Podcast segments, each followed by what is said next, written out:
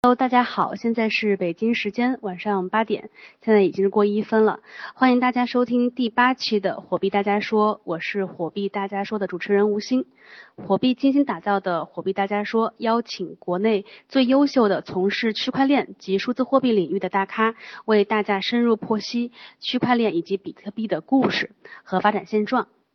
火币大家说的主要形式呢为微信群的讲座，在火币的精英微信群同步直播，每期呢会有一位大咖为大家带来精彩的分享，让我们的小伙伴们这个行业是怎么回事，能够更加明明白白的在这个行业里愉快的玩耍。那我们的每一期大家说呢分为两个部分。第一个部分呢是嘉宾分享，第二个部分呢是嘉宾对大家的提问进行回答。在活动前期，火币美眉会在群里收集大家的提问，在直播期间呢，大家也可以以文字的形式提问。整个过程呢，请保持安静，不要使用语音，可以使用文字的形式进行提问哦。如果你也有朋友想进群，请他加火币美眉的微信号火币 M。备注火币，大家说八，呃，火币美眉就会通过一系列的验证后拉他入群。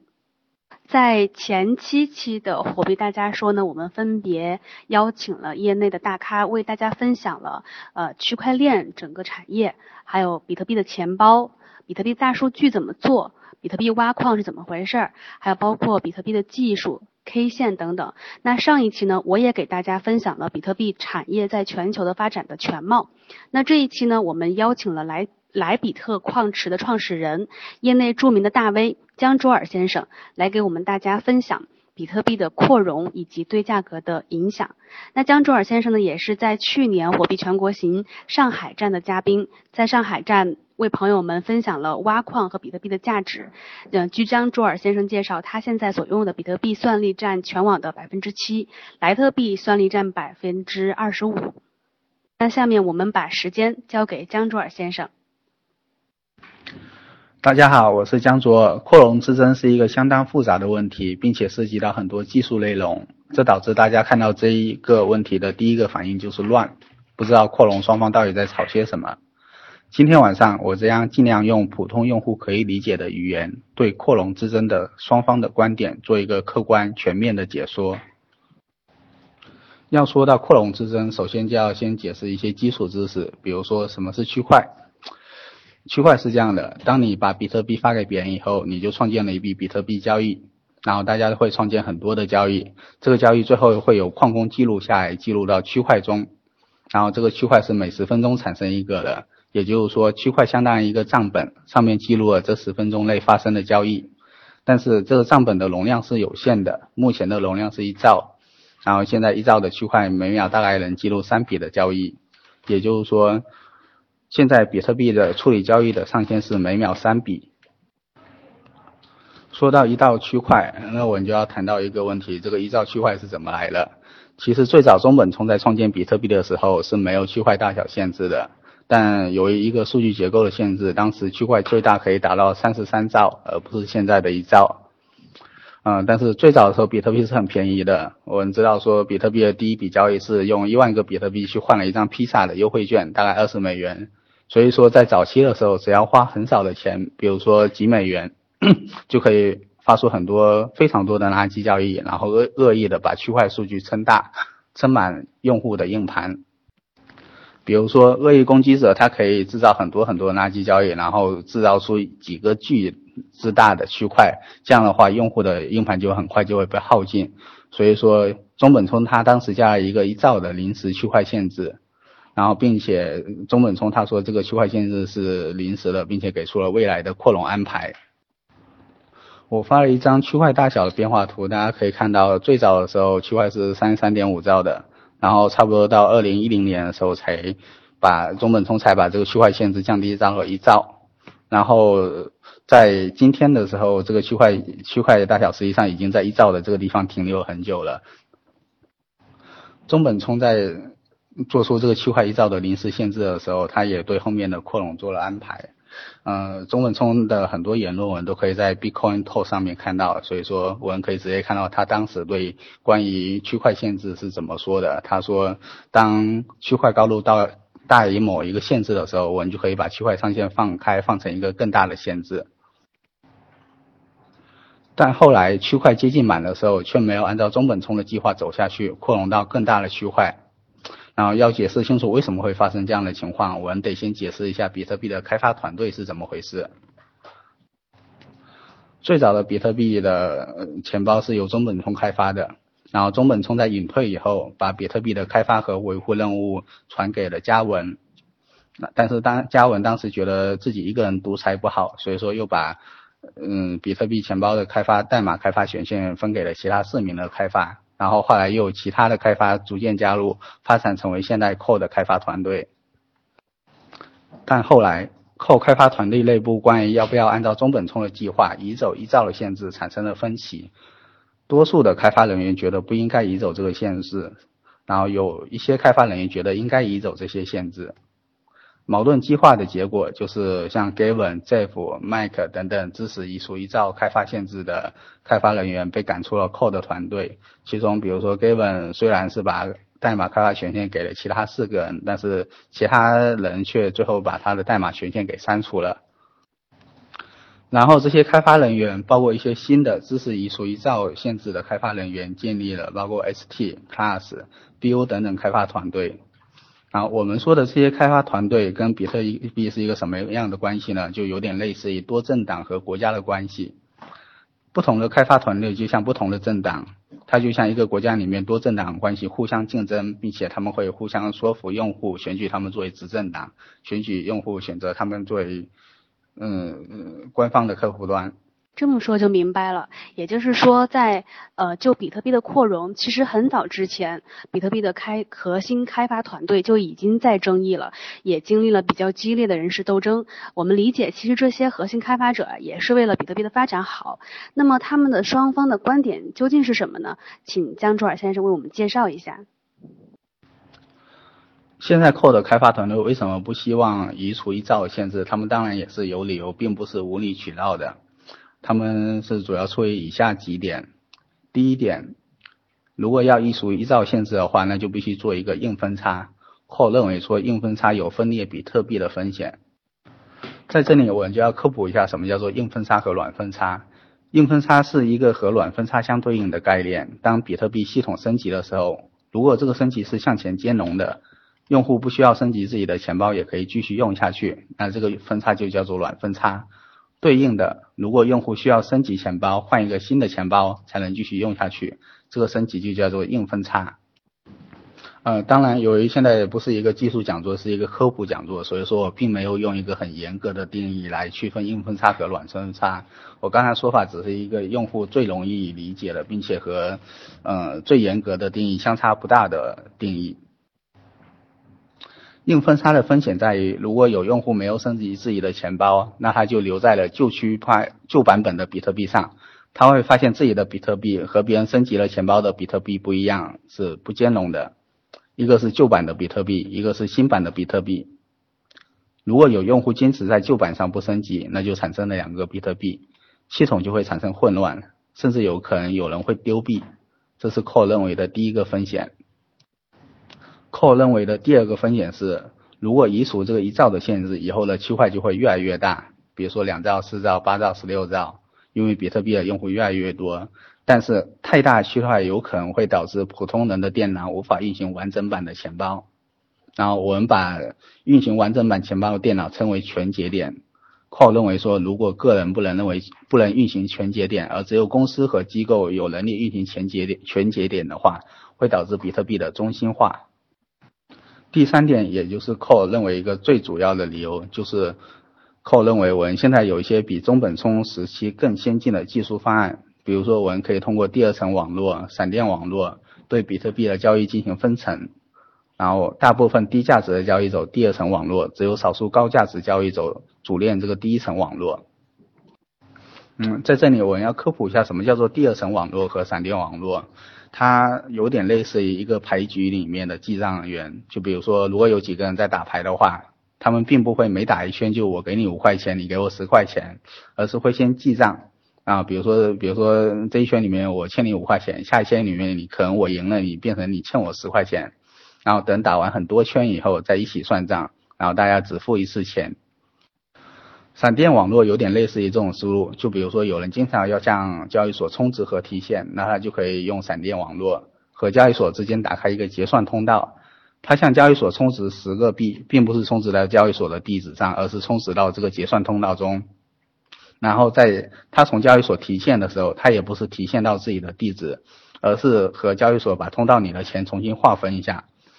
比如说第一次充值以后，充值那通道里面的那十个币是属于交易所所有的，然后他提现了一个币出来，他就和交易所重新划分了这十个币的所有权，变成九个币属于交易所，一个币属于他。这样他就可以和交易所发生很多笔充值和提现，却无打币到地址，就像打了很多圈牌，但是大家都记账，但不实际转权一样。直到他需要关闭这个结算通道的时候，他再和交易所清算说，这个通道里面现在有多少个币属于你，有多少个币属于我。然后比如说有六个币属于我的话，我再把这六个币发到我自己的地址里面。如果有两个用户都和交易所建立了结算通道。那他们就可以以交易所为中间人进行转账，就比如说现在 A 和交易所的通道里面有属于 A 的五个币，然后 B 和交易所的通道里面有属于 B 的三个 B，，那 A 它就可以把这五个 B 发给 B，B 也可以把这三个 B 发给 A，然后交易所会做一个中间人对这种转账进行一个中转，这就是闪电网络。闪电网络在主链第一层网络的基础上建立了一个第二层网络，可能到时候大部分交易都走第二层网络而不进入第一层网络，这有点类似于一个高架桥和地面道路的关系。虽然矿提出了闪电网络这样的一个一个方案，也是一种扩容方法，但是现在扩容方为什么希望扩容到大区块？那他们也是有他的理由的。第一个也是最重要理由就是。中本聪的架构已经被市场证明稳定运行了八年，对一个对于一个金融系统来说的话，应该保持稳定。如果没有特别的需要，不应该修改自己现在的架构。银行都尽可能的不改变旧系统，甚至说一个系统用了几十年，用到了当时这种系统的旧语言，比如说六十年前的 COBOL 语言，现在已经招不到程序员了，因为这种系语言已经太古老了，没有人学习了。那招不到程序员怎么样呢？银行说没事，我很有钱。我们可以专门培养学这些语言的程序员，我们宁可专门花钱去培养程序员，也不愿意冒改动系统导致的问题。银行都尽可能的不改变旧系统，甚至说一个系统用了几十年，用到了当时这种系统的旧语言，比如说六十年前的 COBOL 语言，现在已经招不到程序员了，因为这种系语言已经太古老了，没有人学习了。那招不到程序员怎么样呢？银行说没事，我很有钱。我们可以专门培养学这些语言的程序员，我们宁可专门花钱去培养程序员，也不愿意冒改动系统导致的问题。这个理由是很好理解的，你一个金融系统上面涉及的钱往往是数以千亿计、万亿计，但是这个系统的 IT 系统的维护费用可能只有几百万、几千万而已。那所以说，用银行宁可花更多的维护成本，也要维持这个系统的稳定和安全。从金融系统的角度考虑的话，搞第二层网络可以，但是要保证第一层网络可以用，不能把第一层网络限制到一兆，不能让主链它失去之前的原有的交易效果，否则的话有可能产生灾难性的后果。科技史上就发生过一次类似的灾难，呃，可能有人听说过，那就是摩托罗拉的一星系统。摩托罗拉一星系统是这样的，就是说我们都知道，手机要通话的话要靠地面基站，但是地面基站这个东西很麻烦，比如说有很多居委会大妈会说，你这个地面基站有辐射，呃，我不让你建在这边，然后运营商他就要非常苦逼的去想各种办法，比如说把甚至把基站伪装成树木啊，伪装成空调外机啊，什么各种各样稀奇古怪的方案。然后摩托罗拉的技术人员他说：“我们不要这种很 low 逼的方案，我们有非常高大上的、非常牛逼的方案。这个方案就是我们不要地面基站，我们发射八十八颗卫星到太空中，然后形成一个卫星网。我们有这个卫星网以后，你不管在世界上哪一个角落，不管是在北极还是在南极，不管是在荒漠还是在珠穆朗玛峰，你只要能看得到天空，你就有信号。”当然，这个听起来很牛逼的系统，最后死得很惨，甚至直接导致了摩托罗拉的倒台，因为一星系统烧掉了摩托罗拉的几十亿美元，然后最后仅仅运行了三个月就直接倒闭了。倒闭的原因这个很复杂，我也不说不多说，就是简单来说的话。一个看起来比较牛逼的技术上看起来很先进的东西，最后未必一定是成功的，更不一定会被市场所接受。现在扣要搞的这个闪电网络，实际上就跟摩托罗拉要搞的一星系统是很先很类似的。它都是说我不要现在现有的那些傻大出的基础性的东西，我要搞一个高精尖的第二层。这个事情怎么打比方，就有点像移动和联通竞竞争的时候。然后移动开发人员他说，哎，我们不要去建基站了，基站这个东西太落后了，我要去搞一个更牛逼的卫星通讯。嗯，但是那个移动他会碰到一个市场问题，就是说用户拥堵怎么办？嗯，那开发人员他说，哎，我们可以建立手续费市场，我们打电话多收费，从一分钟一毛钱，呃，提高提提高到一分钟一块钱，一分钟十块钱。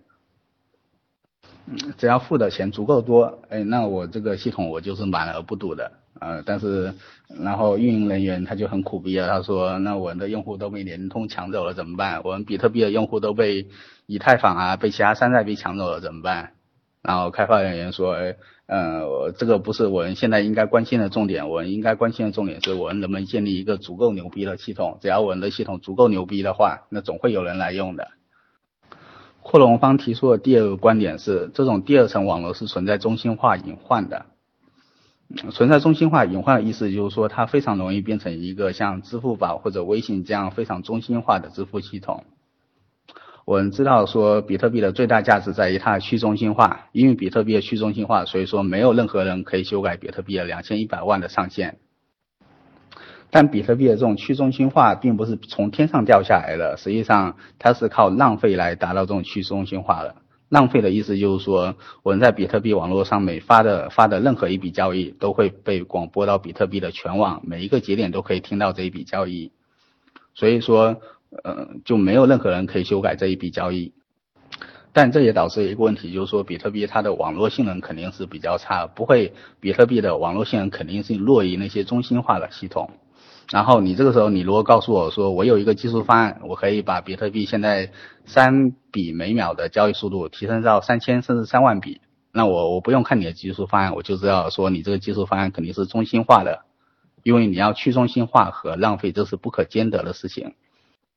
闪电网络就有这样的问题，因为闪电网络本质上来说，它一笔交易就只在两个人之间交换，就其他人并不知道这这个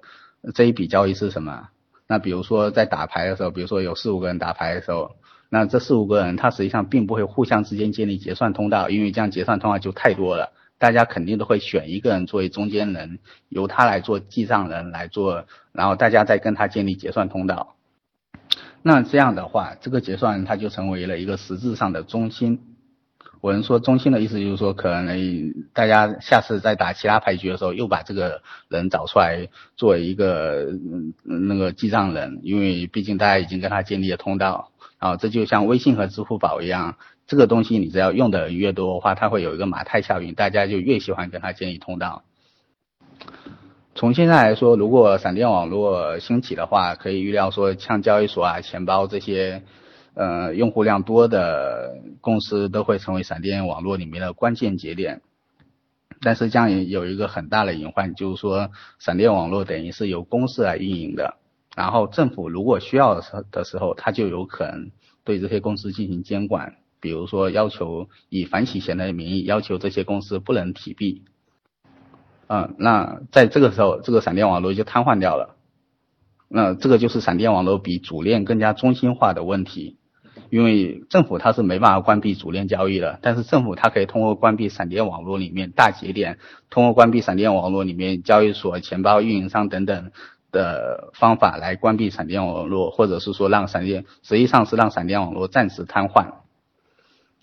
那在闪电网络瘫痪的时候，如果主链这个时候它还是一兆，它没有办法去承受闪电网络这些涌出来的交易的话，那等于比特币这个时候实际上也是瘫痪的，谁都没办法转币了，因为你可能一百倍甚至一千的一千倍的交易全部冲在这一兆的主链网络上面。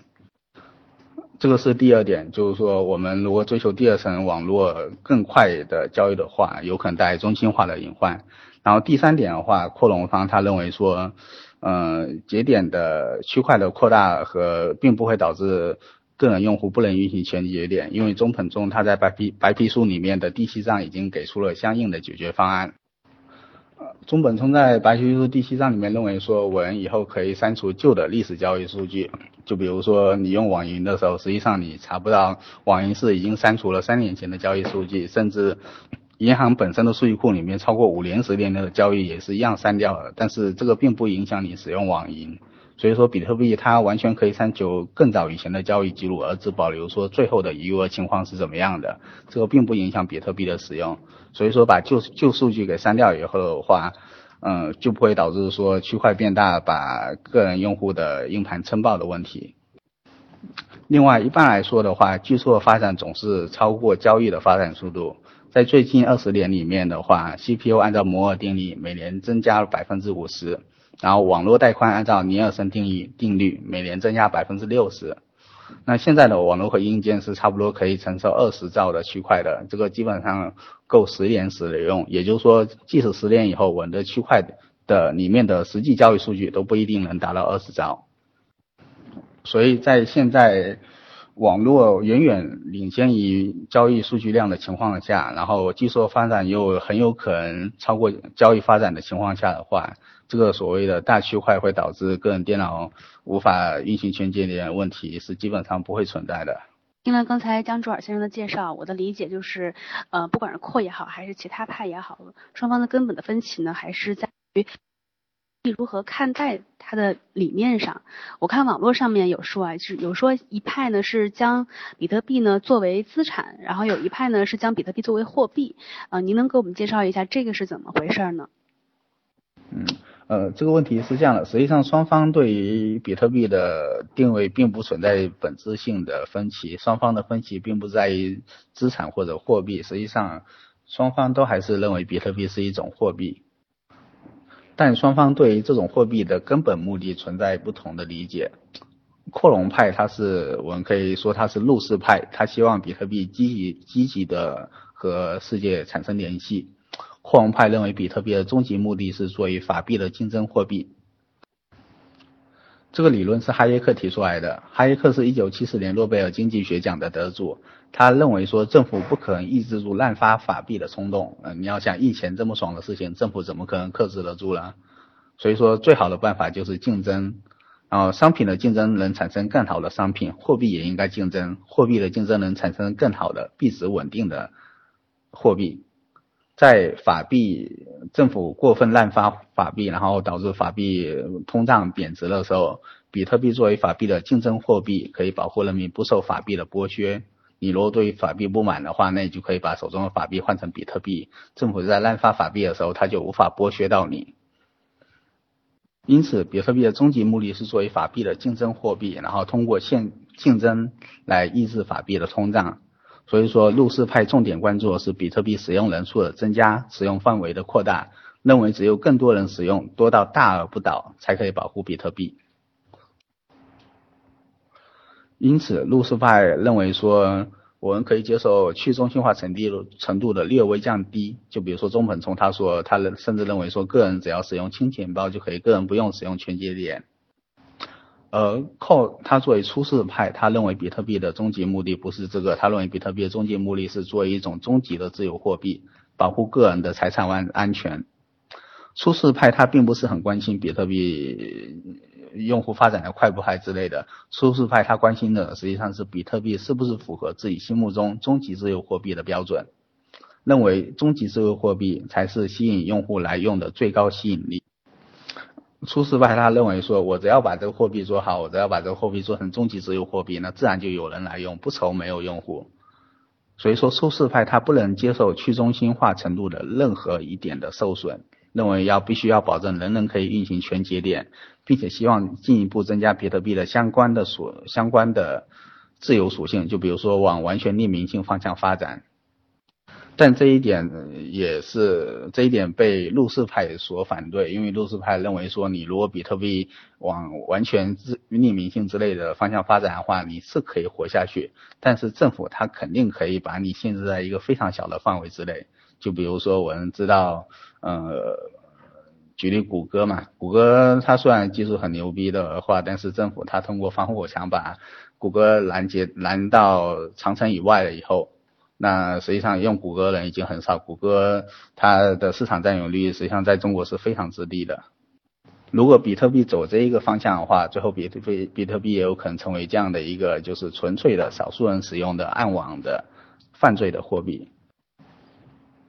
然后如果从人员组成来看的话，这个路斯派和苏派就非常明显。路斯派它有比如说经济学家哈耶克，然后比如说。大部分的币圈企业家还有矿工，他们都是支持这一观念。他们关注的是比特币对世界的改变，他们认为比特币靠更多人使用生存。而出世派的话，他们往往是技术人员，特别是一线程序员，他们关注的是比特币对自我目标的实现，然后他们认为比特币靠技术保护来生存。其实，在这次闹得纷纷扬扬的分叉之前啊，其实比特币的社区呢就已经就比特币的扩容啊进行了多次讨论。我的记忆中，应该在北京啊、香港等等很多地方都已经进行了多次的谈判。不过呢，这些呢之前还是在圈内进行传播，就只有呃矿业呀，还有交易平台呀都都知道，普通的用户呢没有太多的感知。呃，这一次呢，确实就很多的普通用户也都感受到了，哎，原来分叉。是还有很有影响力的，您能够简单的介绍一下在此之前最近的一次讨论，也就是之前在香港达成的共识吗？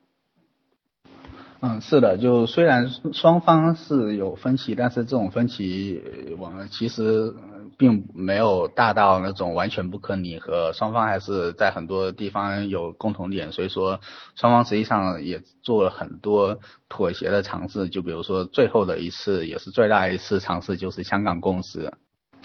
香港共识是双方的最后一次妥协，双方同意妥协到隔一见证加两兆。并且同时，矿业它承诺不运行另外一个竞争版的 Class，Class 它是一个简单的两兆方案，就是说我只在 Code 的基础上，我我把那个区块大小从一兆改成两兆，然后其他东西不改。嗯，这里要做一个科普，就是什么叫做隔离见证？隔离见证我们就不从技术上进行讨论了，就是只从实用上来说，它是，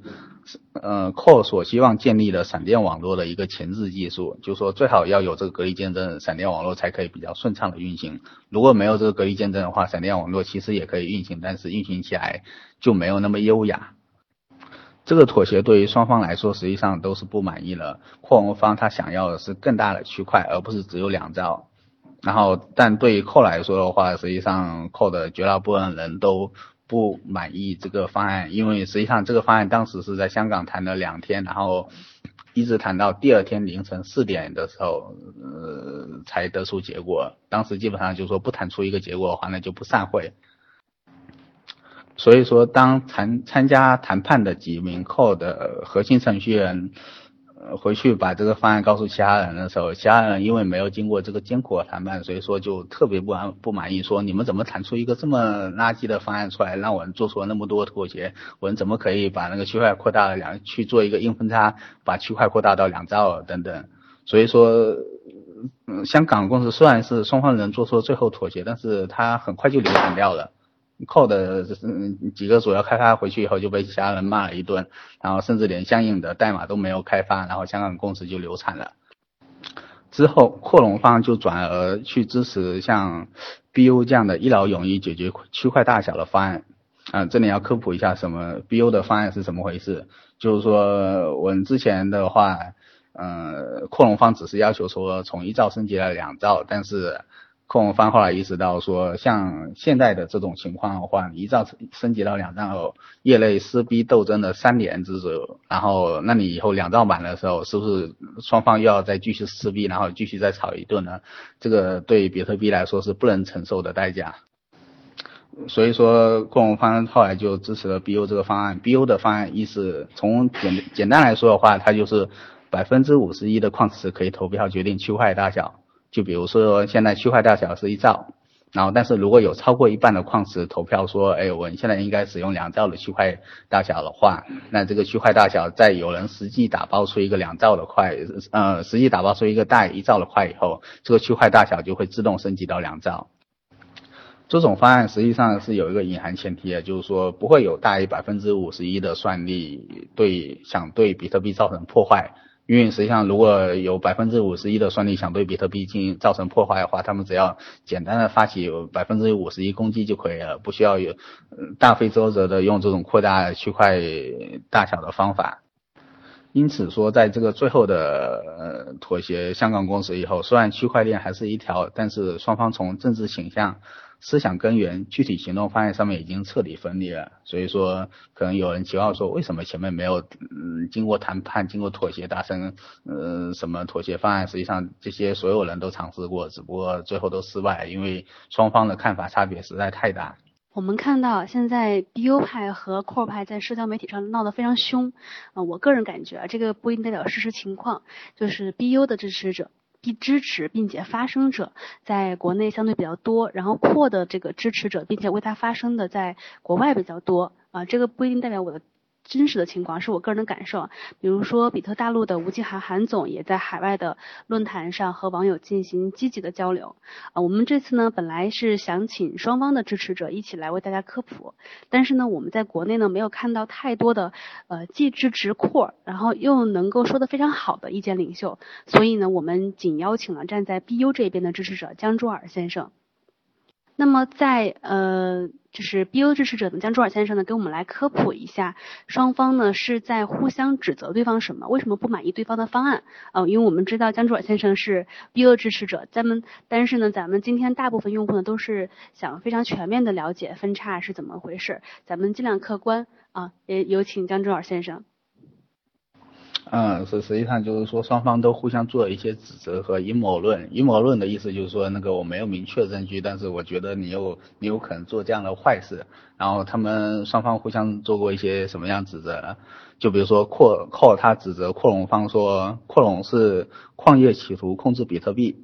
这个将破坏现在比特币的生态圈，将破坏比特币现在开发和矿业的分选。如果矿业成功的进行这个硬分叉扩容的话，那等于是说以后比特币就只有矿业说了算。然后比如说指责矿业为了收手续费，所以说故意阻击让闪电网络不能上线。呃，但当然当然实际上，嗯，就算没有隔离见证的话，闪电网络还是可以运行的，只不过是说运行起来效率还是有点问题。当然这个反过来，矿业他认为说，我这个手续费是收了理直气壮的，因为这个。架构是中本聪设计下来的。中本聪在中本聪的设计里面，矿业一开始是按照是去挖新块、挖新币来获得生存，就是说每十分钟一开始是收二十五个比特币，之后是挖。在中本聪的设计里，矿工一开始每分钟可以得到五十个比特币的奖励，然后后来这个这样的奖励逐渐减半，直到那个减半为零为止。但是矿业的矿工的收益收入并不会为零，因为越到后期的话，用户发的交易越多，那矿工就可以收到越多的手续费，所以说矿工他总能可总能生存下去。但是如果按照扣的方案的话，矿工就有可能面临一个问题，就是说，呃，手续费都被闪电网络运营方收走了，矿工并不能收到手续费，那这样矿业的规模就会非常小。就比如说现在比特币呃有两百多亿的总市值，然后矿业的规模大概在二三十亿左右。但是如果比特币产出不断减半，但是没有交易手续费作为补充的话，有可能以后比如说比特币总市值达到一万亿的时候，哎，矿业规模还是只有几十亿，这样的话就有可能产生一个很可怕的事呃事情，就是说有人先在这个一万亿的系统上做空，然后再用几十亿去购买矿机。因为这样，他只要花一个很小代价就可以去攻击比特币，把比特币的交易和信用基础摧毁，然后在一万亿的市场上做空，去收获几千亿的收益。然后扩容方他指责 Core 是这样的，他扩容方认为说，呃，闪电网络开发的 Boss 最近他雇佣了 Core 的多名核心开发人员，就比如说 Core 的十人会议上有八人都是 boss 或 Blockstream 子公司的雇员，然后 Blockstream 公司为了推行自己的策略，还有包括为了推行闪电网络，然后他们就利用扩来把比特币锁死到一兆。因为早期从早期来说的话，后大家当时并没有那么极端，并没有那么坚持说我要一兆，我们不要扩容。这真是一个纷繁杂乱、文科生又看不懂的世界。刚才我们讲了为什么要扩容，还有扩容双方的观点，然后扩的几大方案，嗯等等这一些，呃，然后还有双方的一个对互相的一个指责等等。那最近有一个词非常火，就是硬分叉，呃，这个也是导致了呃有一些。普通用户的一个恐慌，然后江周尔先生能跟我们讲一讲为什么一定要发起硬分叉吗？嗯，为什么要发起硬分叉是这样的，因为比特币的拥堵已经基本上持续了一年了，然后越拥堵的话交易费越高，现在交易费已经高达每笔要十块钱，这已经影响了比特币作为货币的使用。就比如说像戴尔近期已经下架了比特币支付。我为什么特意提到这家公司呢？因为我的我现在所用笔记本就是通过戴尔的比特币支付购买的。然后我当时为什么要用比特币支付而不用信用卡等方法支付呢？因为，嗯。戴尔它中国和国外产生有存在巨大的差价，就比如说我用了这款笔记本，在国内售价是大概两万三千人民币，但在国外再加上税和关税和运费的话，运回国内差不多只要一万一千人民币。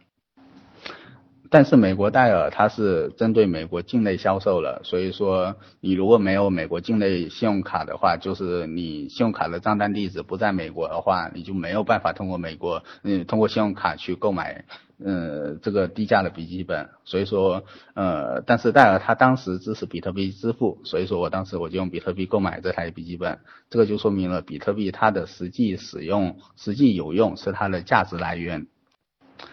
我们说了，价格往往围绕价值做上下波动，而比特币的价值是什么呢？比特币的价值就是它有用，有人去用比特币，所以说比特币才有价值。所以说，比特币需要更大的区块容纳更多的应用，否则的话，它就会被其他竞争币所超过。现在比特币已经处在一个比较危急的关头了，以太坊它的总市值已经达到比特币的四分之一，然后以太坊链上的交易已经达到二分之一。以太坊它在交易所的交易量甚至已经超过比特币。只要区块链还是一条，这种相互的攻击指责都会一直持续下去。靠这边的闪电网络无法激活，BON 那边的大区块也没有办法激活，那比特币的发展就会一直陷入僵局。那那这个结果是可想而知的，不进则退。比特币它很很了不起，因为它是第一个数字货币。但是比特币也没有什么了不起了，因为它也仅仅是第一个数字货币而已。一旦它比特币失去这种领先地位的话，它有可能瞬间就崩盘。这个就是说，我们为什么要去发起硬分叉？虽然硬分叉有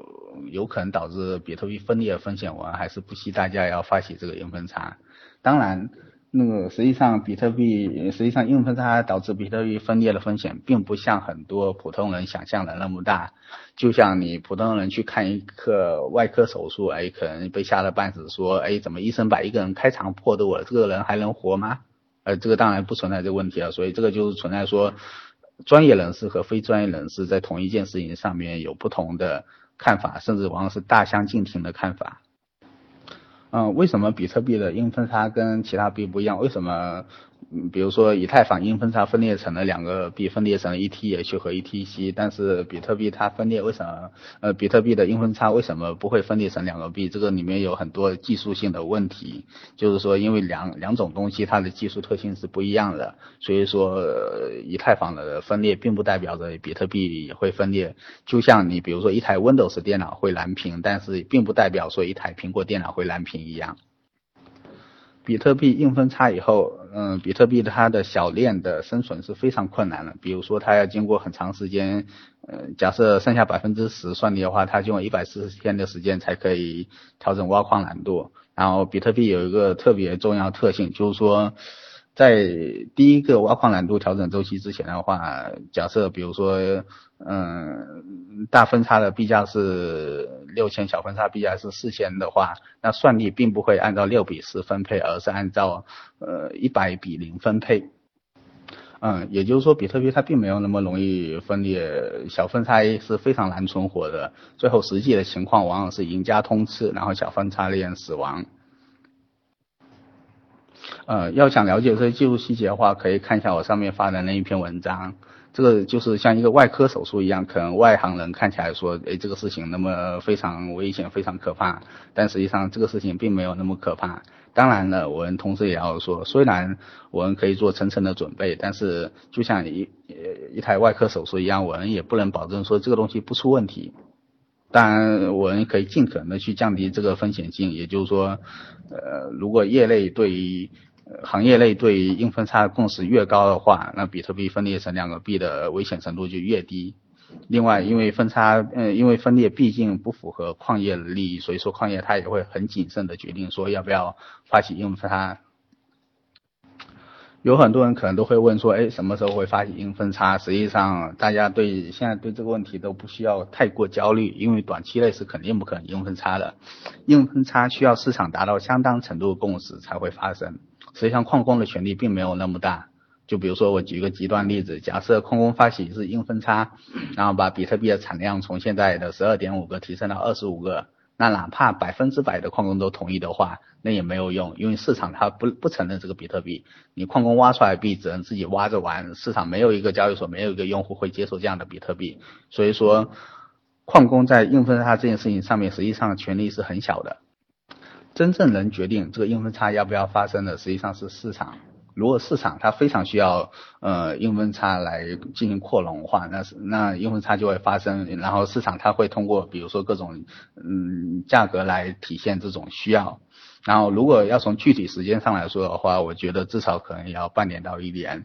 啊，如果业内在这件事情上不能达成共识的话，有可能在目前的僵局持续更久的时间，也有可能出现其他的妥协方案。但是这个硬分叉的话，是可能需要的时间是非常久的，比大家想象的时间要久。刚才江主尔先生这个外科手术的比喻啊，非常形象。那么我们群里边有将近近一千的网友，我看你还有源源不断的在进来的，呃，半路上听的。大家最关心的呢，还是如果啊。就是如果的如果，万一要是硬分叉了，对我有什么影响？比如对于矿工来说，对于交易平台来说，对于普通用户来说，分别有什么影响？大家为了应对这个硬分叉，该怎么做呢？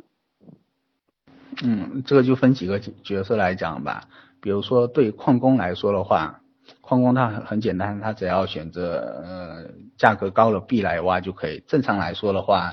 所有的矿石都会挖价格高的币，然后不会挖价格低的币，因为你一台矿机，不管是挖价格高的币还是挖价格低低的币，它们的产出都是一样的。比如说你有一百台矿机，每天可以挖一个币的话，那你你挖呃扣币或者挖 BOB 都是一个币，但是在第一个难度调整嗯之前的话，这两种币的价格是有差别的。但是我们不排除一些有可能有政治目的的矿石会继续挖价格低的币，然后把价格低的币给矿工，那矿工这个时候应该尽快的脱离这样的矿池。呃，可能可能有的人对刚才我说的，呃，关于产量一样啊，关于价格高和价格低有疑问的话，可以看我上面给的那一篇文章，里面会有一个比较详细的解释，到底为什么会两个币的产量初期是一样的，到底为什么我为什么矿工会跑去挖价格高的币？然后对于交易所来说的话，大部分交易所都会保持中立，然后同时提供两种币，但不不排除有政治目的的交易所只提供一种币。或者说，甚至长期只提供一种币。如果某个交易所它只是短期说等待这个硬分叉的结果，然后再视情况来提供币的话，这种是可以接受的。但是如果有的交易所它偏离了这种中立的立场，它只支持一种币，然后不给用户提供另外一种币的话，用户应该尽快脱离这样的交易所。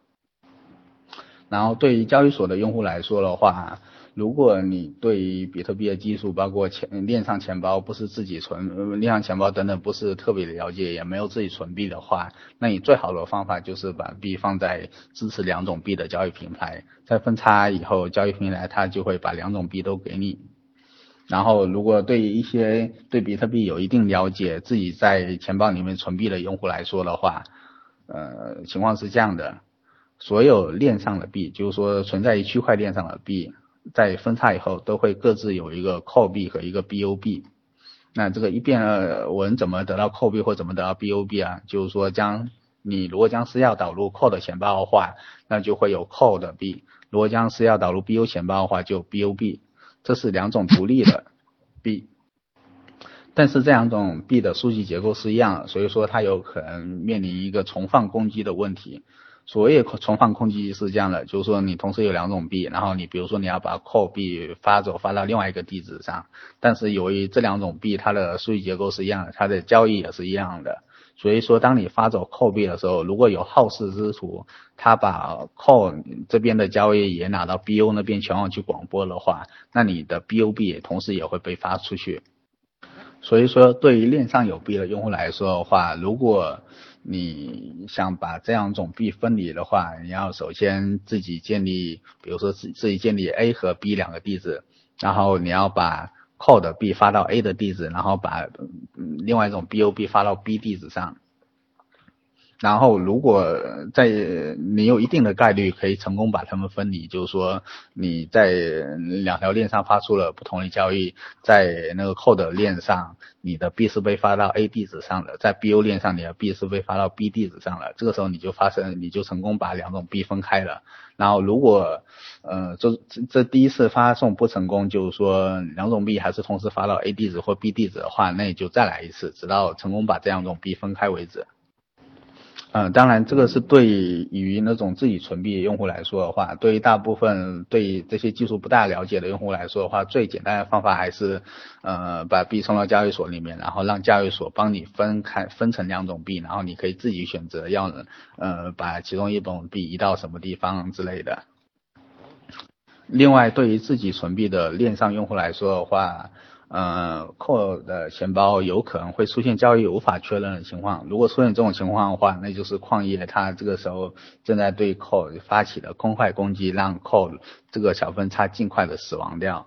所以说，这个时候的任何交易是都是无法确认的。好的，大家听明白了吗？如果万一分叉，你的币如果是在钱包里的话，一定要自己做好分离，防止重放。怎么防止重放呢？就是把你的比特币分成呃 BCC 和 BCU，暂且暂且这么叫哈，不一定是最终的一个叫法，分别转到自己的两个地址，是自己的两个地址啊，直到彻底完成分离啊，不然你给别人打一个 BCC，结果你的 BCU 也转出去了，那就欲哭无泪了。那比特币在交易平台里的呢，就选择中立的交易平台啊，交易平台会帮你做好这个分离的事情。嗯，谢谢谢谢江卓尔先生。还有一个问题就是，可能是大家最关心的，那就是如果硬分叉了，对于比特币的价格有什么影响呢？我替大家来问一下这个问题。呃，这个问题是一实际上是一个非非常难的问题，因为我的观点一向是这样的，就是说长期的价格是可以预测的，短期的价格是不能预测的。长期价格问用户数，短期价格要问上帝。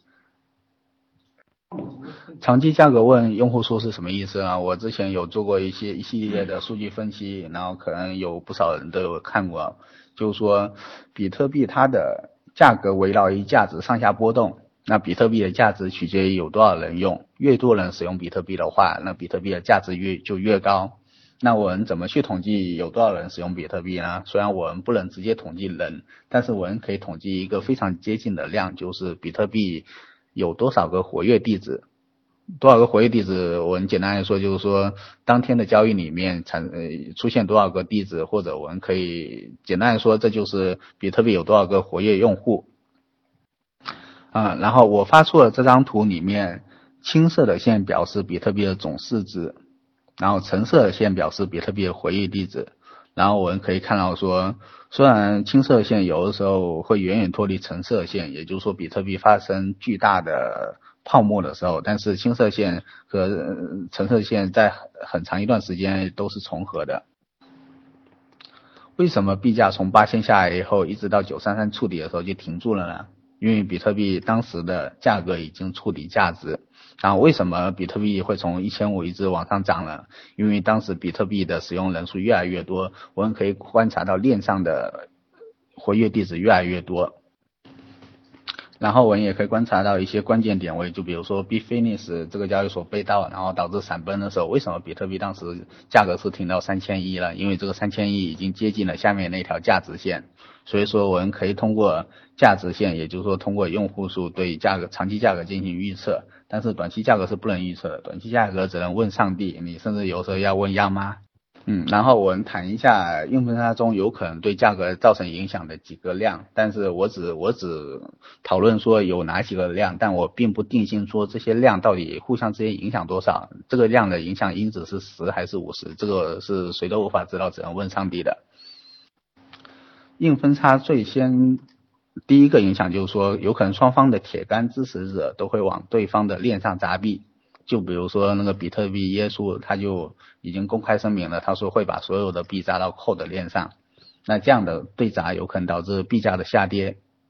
然后按照目前民调的投票结果的话，支持的 Code 币是多于支持，呃呃呃，按目前民调结果支持扩容币是多于 Code 币，有可能达到九万到一万的这种币值。嗯，这是一个坏的影响，但是好在说我们有一些金融工具可以防止这样的问题，就比如说期货，期货它可以提前发现价格，然后延缓突然的卖币冲卖币波动。就比如说现在 Bitfinex 它上线了一个期货，然后虽然它设计上是有点问题，比较不利于扩容那个币的，就是说呃在这个期货里面它的规则是这样的。嗯，也就是说，那个我们可以让铁杆知识他们互相之间先到期货上面去互相对赌，互相之间打得头破血流，不要到时候那个分叉的时候，那个纷纷往那个链上砸币。这个实际上期货它就实际上释放了这种有可能砸币的风险，并且实际上这个时候就不是砸币，实际上是那个双方就是支持扣人跟支持 BO 的人互相拿自己的币打赌。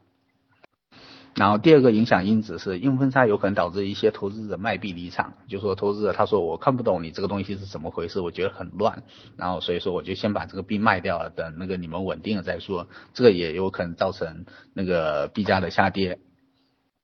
嗯，但硬分叉是一个很长的时间周期，就是我刚刚说有可能过半年一年，业界还不能达成共识。所以说，像这样的卖币需求实际上是缓慢释放到市场上上的，并且对一个市场来说的话，有可能利空出尽是利好。就比如说，因为呃硬分叉它确实有可能解决那个比特币已经持续三年的僵局，然后让比特币走上快速发展，走上用户迅速增加、价格迅速增加的轨迹。所以说。呃，在硬分叉后，如果出现最理想情况，就是说小分叉币迅速的死掉，不管是自然死亡还是被攻击死亡，那这个时候对比特币都是一个非常大的利好。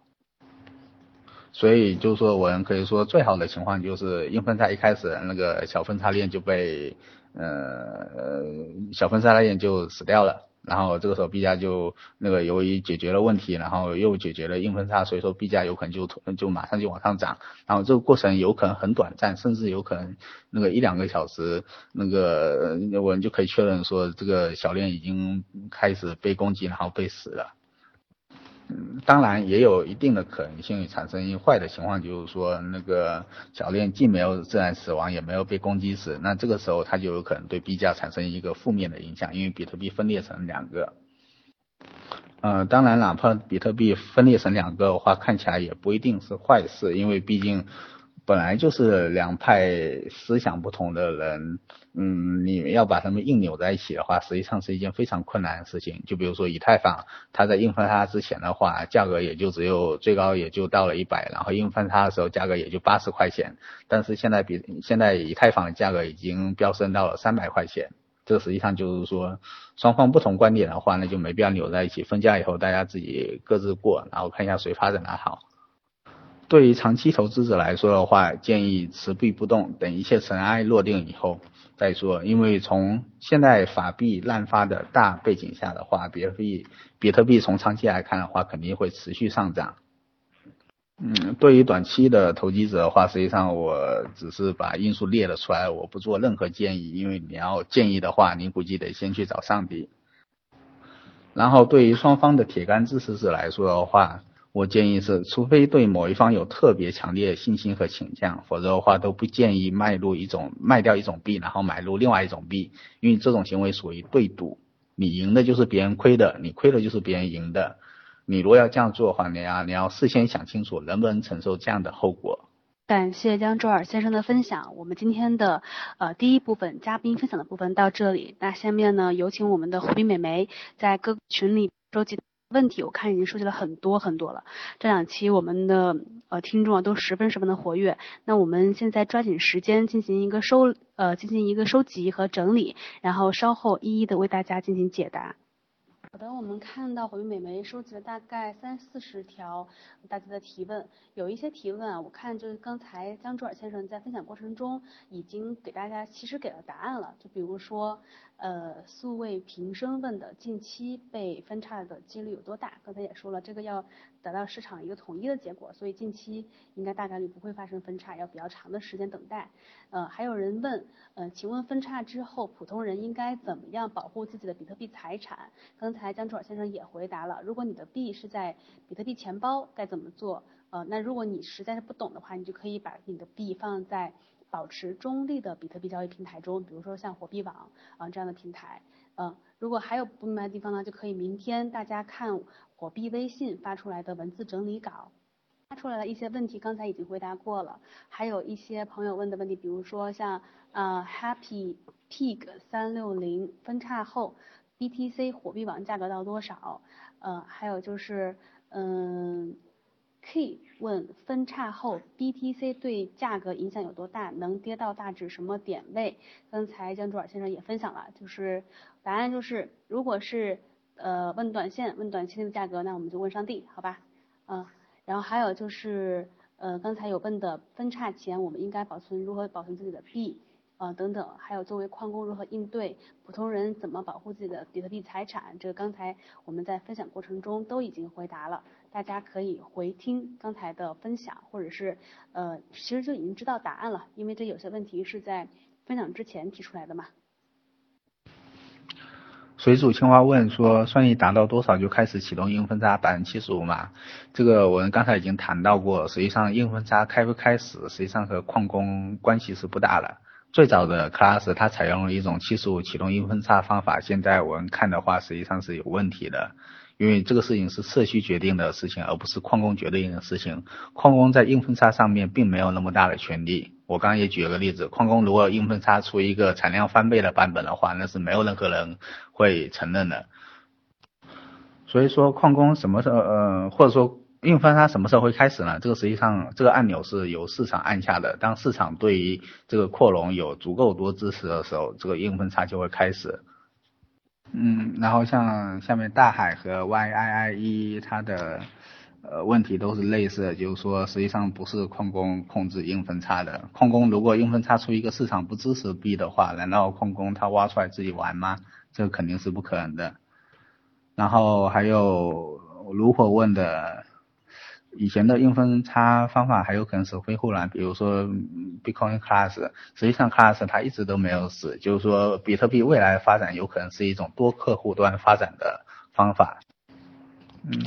就是说以后不会再出现靠这种一家独大的局面，有可能出现几个不同的比特币呃开发团队一起开发互相兼容的版本，就比如说如果 BU 硬分叉的话，实际上 Class 跟 BU 也是兼容的。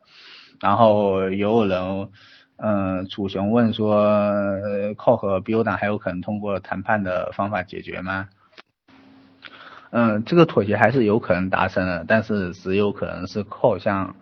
扩容方的妥协，就是说扣他也把自己改造成跟 BU 或者 Class 相兼容的版本，就是说至少要接受呃大区块这个方案，如果没有大区块的话，这个事情肯定是不可能达成妥协的。嗯，阿甘问说，比特币开发者和矿工的分歧，在过去两年内是如何达到不可调和的？因为分叉是必由之路吗？嗯，实际上这并不是只是开发者和矿工的分歧。实际上，比如说，如果就对我来说的话，我实际上在二零一五年十月份那个发出第一篇支持比特币扩容文章的时候，我实际上我手上是没有任何比特币矿机，也没有任何比特比特币矿池。嗯，我当时运营的莱比特矿池是只挖莱特币的，但是我当时囤了不少比特币，然后我当时非常生气，嗯，扣他所选择路线，因为他所选择路线将会对比特币造成不可弥补的伤害，甚至导致比特币的死亡。嗯，我当时运营的莱比特矿池是只挖莱特币的，但是我当时囤了不少比特币，然后我当时非常生气。嗯，靠他所选择路线，因为他所选择路线将会对比特币造成不可弥补的伤害，甚至导致比特币的死亡。所以说，并不要仅仅把这个问题当做开发者和矿工的分歧，实际上这是。嗯，比特币社区内部两派人的分歧，就是我所提到的入世派和出世派这两派人，他有完全不同的观点，然后这样的观点导致他们最后在扩容和区块大小这个事情上产生了激烈的矛盾和冲突。然后硬分叉是不是必由之路这个问题，实际上是这样，就是说我们实际上矿业也讨论过很多方案，可以比较，呃，比如说。甚至可以通过软分叉的方案来进行那个区块扩容，当然就是这样的技术，这样会导致你这个系统架构非常复杂，但是还是可以完成的。但为什么不采用这样的方案呢？因为比特币它现在这个问题的本质是两派人有不同的观点，你是没有办法用一种技术手段把两两种思想拧合在一起的。你哪怕比如说你采用了一个软分叉到大大区块的方案，虽然表面上看起来不会分裂化。但是另外一种思想观点的另一方，随时都可以再主动做一个分叉出去。嗯，晴天的这个问题实际上有点类似，就是说我们呃实际上我们第一个反应，所有人第一个反应都是说，我能不能通过一种技术性的方法来弥补这种分叉争议？但实际上分叉争议是思想性的，你用一些技术性的方法是没有办法弥补的。嗯，然后是问说有哪些理由来佐证说比特币一定要扩容？这个比如说就是我在上面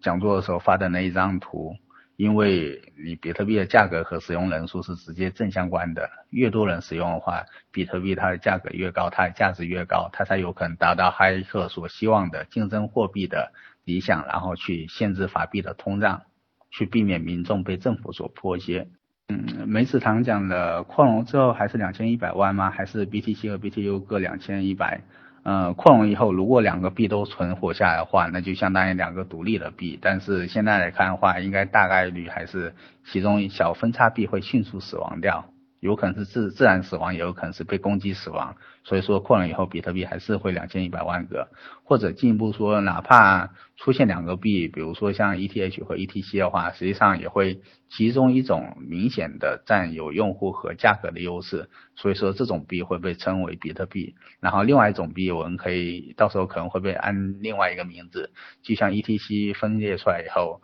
它的小分叉币叫做 ET，嗯，就像 ETH 分裂以后，它的小分叉叫 ETC 一样。T R A O 他问的硬分叉后有可能通过侧链技术连接两条新链吗？因为实际上侧链技术这些全部都是属于物件，就是说我们现在还没有开发出来的，所以说我们也没办没有办法去定义说能不能通过侧链技术连接两条新链。就像你问说能不能通过什么量子通信技术来那个发 QQ 消息一样，这个问题现在暂时是没有办法回答的。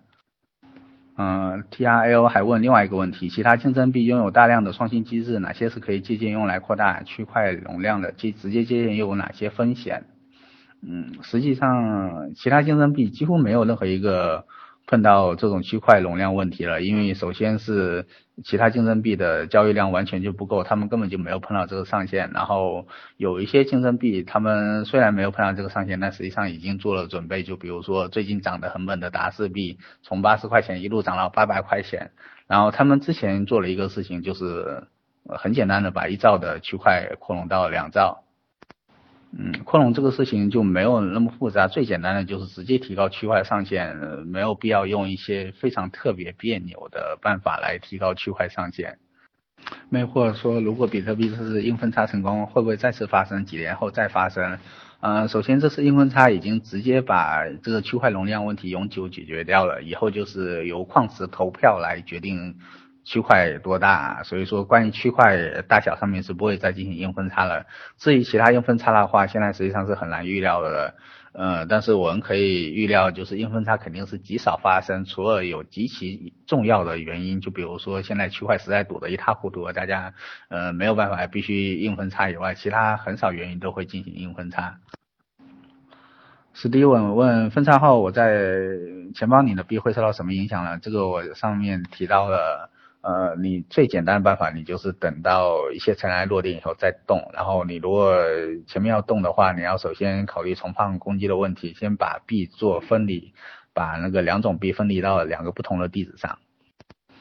嗯，D D J Power 问说，很多矿工和矿场喜欢 BU 是不是这样？他们说矿工费会多，他们会有利可图。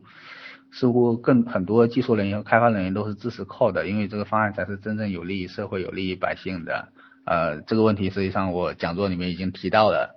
就是说这个实际上就是我上面讲座里面提到了双方互相攻击阴谋论里面的一部分。嗯，首先那个 BO 它并不是反对闪电网络这样东西，因为你只要任何人提高比特币用户数，任何人提高比特币价格的方法，矿工都肯定是欢迎的。矿工最喜欢的就是比特币涨。呃，至于 BO 方案里面的话，呃，矿工费肯定会比矿里面只有一兆的矿工费多的，但是这个矿工费并不是说 BO 它或者矿工所要求了，这个实际上是中本通设定的规则。我在回答里面也说了，如果呃矿工他后期没有办法持续收到手续费的话，那矿工他整个矿业规模就很小。那随便哪一个人花点钱就可以那个收购矿业一半的矿机，然后对这个市值更大的比特币发动攻击。就比如说你比特币市值到一万亿的时候，你矿业如果市值只有几十亿的话，哎，那我花几十亿买一个一半矿机，然后对这个一万亿的比特币先做空，然后再攻击，那我有可能就可以赚一千亿。嗯，这个事情就不要，呃，这个事情就太爽了。然后我们为什么看到一线的开发和技术人员都支持 Core 呢？因为呃我在入市和出市这个事情里面已经谈到过，就是说呃实际上我们可以说技术人员和开发人员往往是更加注重于自身和内在的事情，他们想要的是一种终极的自由货币，但是另外一些人，包括一些用户和企业家和经济学家，他们想要的是。和实现哈耶克理想，然后可以和法币竞争的更多人使用的货币，由于这两种思思维的差别，所以说才出现了说那个偏好技术的人，他总是偏好闪电网络这种精巧的东西，但是这种东西实际上经过实际检验的话，就比如说嗯摩托罗拉的那个一星系统。就比如说摩托罗拉的一星计划，最后被市场证明是一个非常可怕的东西。嗯，首先，呃，黄鑫问说，目前分叉概率有多大？呃，近期一年半载分叉概率是非常之小的，业内没有达成共识之前，不可能发生分叉。然后，矿矿主和 B f i l 有没有可能因为利益坐下谈判？嗯，实际上 B f i l 前几天已经到北京跟那个呃比特大陆吴继涵等人有谈过，实际上 B 飞乐它整体上还是同意扩容方案，并且他非常反对 Call 做出了一些威胁，就比如说改 POW 算法之类的。嗯，支持矿的矿主，首先就是我一再提到，就是说，实际上这是由于社区内部有两种不同的思想导致的，所以说肯定有一部分人支持这样的思想，有另外一堆一些人支持另外的思想，但是由于 Core 的方案直接可以说直接在十年以后将杀死矿业，所以说肯定现在越来越多矿工是不会。坐以待毙，让那个矿把自己给干掉了。所以说，除了少数有特殊政治目的的矿石，呃，这个呃呃不好说的很清楚。但是大家都知道，有一家交易所实际上是跟 Blockchain 有相同的投资方了，所以说他们有可能做出呃实际上长期不利于矿业的举动。因为实际上他们虽然有矿石，但是他们。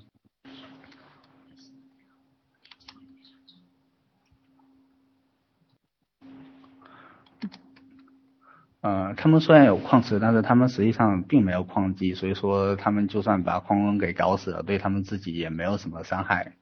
所以说，呃，矿工最好还是离家离开这一家矿池比较好。有没有把握刹式扣和谁在行业牵头？关于刹式小分叉的这些问题，都可以看我讲座里面发的那一篇文章。为什么比特币分叉不会分裂成两个比特币？弗兰克问：比特币分叉后主导未来变化的主要因素是什么？是两个代币上市的价格，还是算力？当然是价格，因为这个事情实际上是市场决定了，市场决定说哪一个币的价格高，市场决定哪一个币死，而不是算力。矿工没有那么大的权利。大胡子怪叔叔问：分叉之后，BTC 和 BTU 哪个更符合稀缺不可伪造、全球流动性、易保存这些我特性？然后，比特币目前的问题就出现在流动速度上，分裂后是不是意味着山寨币又一轮崛起？嗯，哪个更符合全球的？稀缺不可伪造都是一样的。全球流动性的话，现在来看的话，还是大区块币，也就是说扩容币流动性会比较好一点。易保存、无限分割，实实际上除了流动性以外，其他特性都是两个币都是一模一样，但是有一个币能容纳更多交易，另外一个币不行。嗯，分叉后，其实我的观点是，分叉以后小分叉会迅速死掉，然后比特币会迅速开展一轮涨势，所以说分叉后有可能意味着山寨币的严重失血，因为到时候比特币会涨得特别快。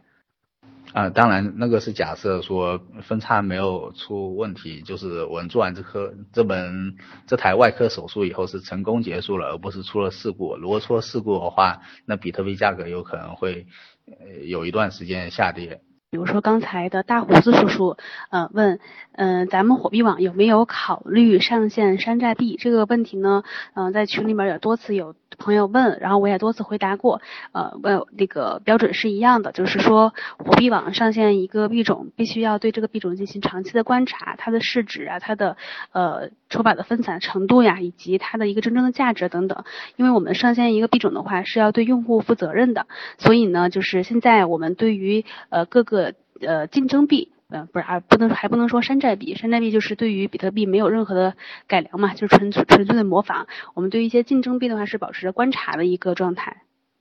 然后贪图鱼小鱼问，火币对于硬分叉的具体措施是什么？呃，这个可以向大家保证，就是说，嗯如果万一发生了硬分叉，火币会做好一个非常全面的措施，呃，让大家的币呢是呃币资产不会受到损失。然后问的呃问，如果分叉发生了，火币网准备怎么分配用户的两种币？那就是如果你存入货币的是一个 BTC，呃，那么你在火币拥有的还是这样的资产啊，不会是说呃到到了火币之后就只有一种币了，或者是呃发生什么其他的问题了。OK，那我们把其他的问题交给江周尔先生。谈吐疑问：如果比特币硬分叉发生在国内比特币不能提现的期间的话，用户应该怎么办？嗯，这个问题的话，国内的交易平台，比如说火币网的话，它会给用户提供两种比特币的。为什么扩容危机下比特币还是维持一千以上的价格？是否有大资金进场抄底？广叔问的，他还问说，这是否能预判出它的预示未来硬分叉的可能或软分叉的可能？呃，这个事情呢，实际上很简单，就是说用比特币的人总是在不断增加。虽然现在区块上线了，但是之前还是有一定的惯性，就是我还是可以观察到活跃地址数虽然增加的不快，但是还在缓慢增加。所以说用户多，所以说价格它总是下不去，这是很正常的情况。然后至于人们预判出它跟后面那个预判实际上是没有关系的。嗯，或者应该这样说，就是说，大家即使面临软分叉或硬分叉或者这些情况的情况下，大部分人还是不抛币。实际上，这就说明了大部分人对于比特币还是有比较强的信心，觉得说，呃，不管是经历什么样的问题，比特币的这个系统它总有自己进化和愈合的功能。行者问：如果 BU 最终获胜，那么交易确认数能提高到微信、支付宝这样的秒级吗？嗯，这个问题实际上是有点意思的。第一个是我们现在比特币虽然是要平均等十分钟才有一个确认，但是实际上零确认对于绝大部分交易还是安全的。就比如说我去戴尔买一台笔记本的时候，我把比特币一发出去，几秒钟之内空那个空 base 它就确认我确认说收到比特币。它为什么敢收这种零确认比特币呢？因为实际上，如果在交易不赌的时候，你如果一笔交易满足几种情况，第一个，它没有冲突双发交易，就是说，呃，没有人把这个比特币重新重复发了发到两个地方；第二，这笔比特币的交易费用是正常合理的；第三，这个这个这笔交易已经存在一大部分矿池的内存池中，只要满足这几个条件的话，那这一笔交易就算是零确认，实际上它也是非常安全的。只有矿池才可以攻击这种零确认币，就是说矿池它可以特意去打包另外一笔交易，但是由于矿池的打包交易大家都看得到是谁打包，所以说没有矿池会做这种损害自己生意的声誉的事情。所以说我们现在用的比特币实际上很大的，你如果用于日常交易的话，实际上它已经是一个秒确认的币了。然后第二，如果 BU 获胜的话，那因为 BU 它并不反对闪电网络这种第二层网络，只要闪电网络能增加用户数的话，矿工这是他最喜欢的，矿工他最喜欢的就是币价上涨，所以说 BU 上面也同样会有闪电网络。你如果对于嗯交易的确认时间非常那个要求非常高的话，那你到时候也可以用闪电网络来进行交易。是什么要呃？Nemo 问说什么是市场决定？是交易所的权力很大，并不是交易所它只是市场交易的一个工具。所谓的市场决定，就是说所有持钱和持币的人决定，持币的人他可以决定把哪一条链上的币卖掉，然后持钱的人他可以决定说买入哪一条链上的币。啊，所以说，总之就是说市场决定的意思就是说价格决定。市场会博弈出一个价格，价格代表了哪一个币升，哪一个币死，价格低的币会被迅速的会被干掉，包括它的，呃，包括我之前都是提到，就是，包括我之前都是提到了，当一个币的价格，比如说是六千比四千的时候，它的算力并不是六比四，而是一百比零，就是所有的算力都会跑去挖那个价格高的币，然后导致这个价格低的币没有人挖，并且会被迅速的会被矿业攻击掉。Peter 小猪问：对老百姓而言并没有好处呀，对整个系比特币系统到底有没有好处啊？这个说的是硬分叉吗？硬分叉的话，它由由于我们现在要提高系统容量，要容纳更多用户的话，我们就必须进行硬分叉，然后只有硬分叉才可以引入更多的呃硬分叉到大区块才可以引入更多的用户，然后让比特币的价格上涨。所以说，这个对比特币的整个系统和持币人都是有好处的。非常感谢江朱尔先生今天晚上给我们大家带来的非常精彩的、充实的分享。我发现我们的火币大家说呀的时间真是一次比一次时间长，上一次是一个半小时，这一次直接飙到两个小时了。我不知道因为大家有没有听的，呃，是非常的酣畅淋漓呢，还是说已经睡着了？大家可以给他反馈啊，嗯，说觉得说的好打一啊，嗯，如果你也有朋友想听火币大家说的话，请他呃添加火币美眉的微信。火币 M 验证通过之后呢，火币美眉会要求他发送相关的验证条件，会把他拉进群，然后我们一起共同进步，共同成长。再次感谢江卓尔先生，感谢火币大家说的听众朋友们，我们下期再会。稍等一下，火币美眉会把一个调查问卷发到群里边，欢迎大家来进行填写，多提意见哦。